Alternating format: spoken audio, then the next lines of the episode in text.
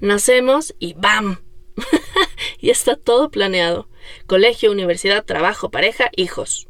Esas son las metas que debemos alcanzar en nuestro camino. No hay más. Que si tienes una personalidad muy notoria, córtala. Que si tienes un carácter fuerte, cámbialo, porque a tu hipotético marido no le gustan las mujeres con opiniones marcadas. Que si te gusta el fútbol eres machona, y si te gustan las muñecas siendo niño, es señal de alarma porque no va a querer conseguir una esposa.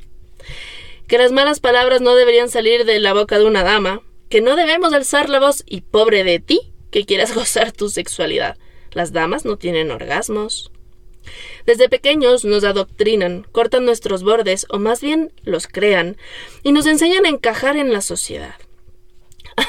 a ser ciudadanos de bien que deben cumplir con el rol asignado. Una hormiga obrera que descansa dos de siete días. A mis quince años, cuando la posibilidad de embarazarme empezó a ser parte de mi vida por el ciclo menstrual, me di cuenta que la maternidad no era algo que me atraía, ni siquiera cuando jugaba con mis muñecas. Las niñas a mi alrededor jugaban a ser mamás. Yo jugaba que era la hija de Bill Gates y tenía el poder de leer la mente. yo me preguntaba si había algo malo en mí. ¿Por qué yo no quería lo que querían las otras niñas? Y así me di cuenta de que poco a poco perfilaba para ser alguien que no encajaba, alguien que clasificarían como rebelde y representarían como la oveja negra. Abuelito, abuelito, la Maraile se hizo piercings. Abuelito, abuelito, la Maraile se hizo tatuajes. Abuelo, la Maraile se va a vivir sola. a cada paso que daba desafiaba todos los prejuicios que reinaban en mi familia. Antes de seguir, tengo que aclarar que mi abuelo era una persona muy chapada a la antigua, a la antigua, perdón. Él era el patriarca de la familia. Entonces, los piercings y tatuajes solo podían ser llevados por pandilleros y vivir sola siendo mujer solo significaba una cosa: puta drogadicta. Como me había salido del camino y el molde que él me había impuesto, entonces él ya no veía un futuro para mí. Pensaba que terminaría con un embarazo no deseado o botada en algún lugar a causa de una sobredosis.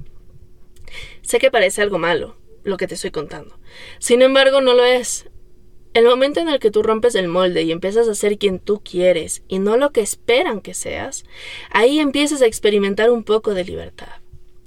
Ahora mismo tengo 31 años y todavía sigo estando 100% segura de que no quiero tener hijos. No sé cuántos tatuajes tengo y ayer me acabo de hacer un piercing en la nariz que me encantó. Hace más de un año que no tengo contacto con mi familia extendida. ¿Sabes qué pasa? Que cuando empiezas a desafiar la realidad de las personas, muchas veces la consecuencia es la exclusión.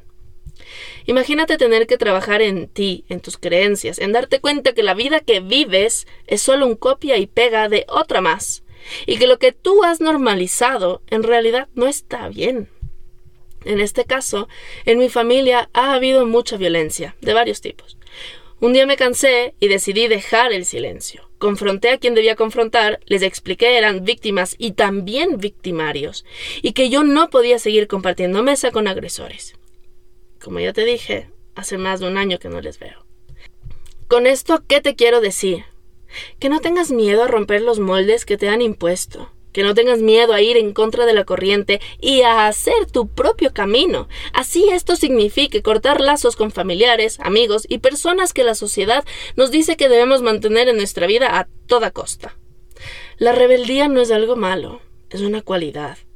Tener la capacidad de cuestionarte y la valentía para defender tus creencias sin importar el costo, eso es admirable. ¿Por qué calificamos a este tipo de personas como la oveja negra? Primero que asociar el color negro con este concepto negativo es racista. Y segundo, deberíamos aplaudir a este tipo de personas, no intentar aplastarlas, cambiarlas o excluirlas. A mí me importa un pito lo que las personas esperan de mí. Yo hago lo que a mí me hace feliz, lo que va a enriquecer mi vida y lo que me aportará a mí con las experiencias que necesito para este ciclo de vida. Si esto incomoda a alguien, me alegra, porque ese es un síntoma de que está al borde de su zona de confort y que lo único que tendría que hacer es dar un pasito. ¿Y cómo se da ese pasito? Preguntándose por qué. ¿Por qué me quiero casar? ¿Por qué quiero estudiar la universidad? ¿Por qué quiero hijos? ¿Por qué quiero comprarme una casa? Cuestiona todas las decisiones que has tomado, cuestiona todas las metas que tienes, los sueños que persigues, cuestiona los moldes con los que creciste y corta las benditas cadenas. ¿De verdad quieres ser papá o solo quieres tener un hijo porque te enseñaron que así debe ser o que debes dejar un legado? ¿Por qué debemos dejar un legado? Disfruta tus años en este mundo porque lo que pasa después no lo vas a vivir. Entonces, ¿por qué te importa? ¿Por qué quieres ser recordado? ¿Por orgullo? ¿Ego? Vale verga. Todo eso vale verga. Lo que pasa es que nos enseñaron a que debía importarnos para darnos más razones para tener una familia, bienes y trabajar, y así ser una hormiguita más. Tú eres un individuo que tiene toda la capacidad para ser libre. Dime, ¿por qué decides no serlo? Maraile, los moldes están para romperse, no para encajar en ellos. Por eso no te sientas mal por pintar afuera de las líneas. Sé que se te hace difícil respetar los límites, y créeme, te amo por eso. Bueno, y a ti que me estás escuchando, cuéntame, ¿Cuál fue el último límite que rompiste?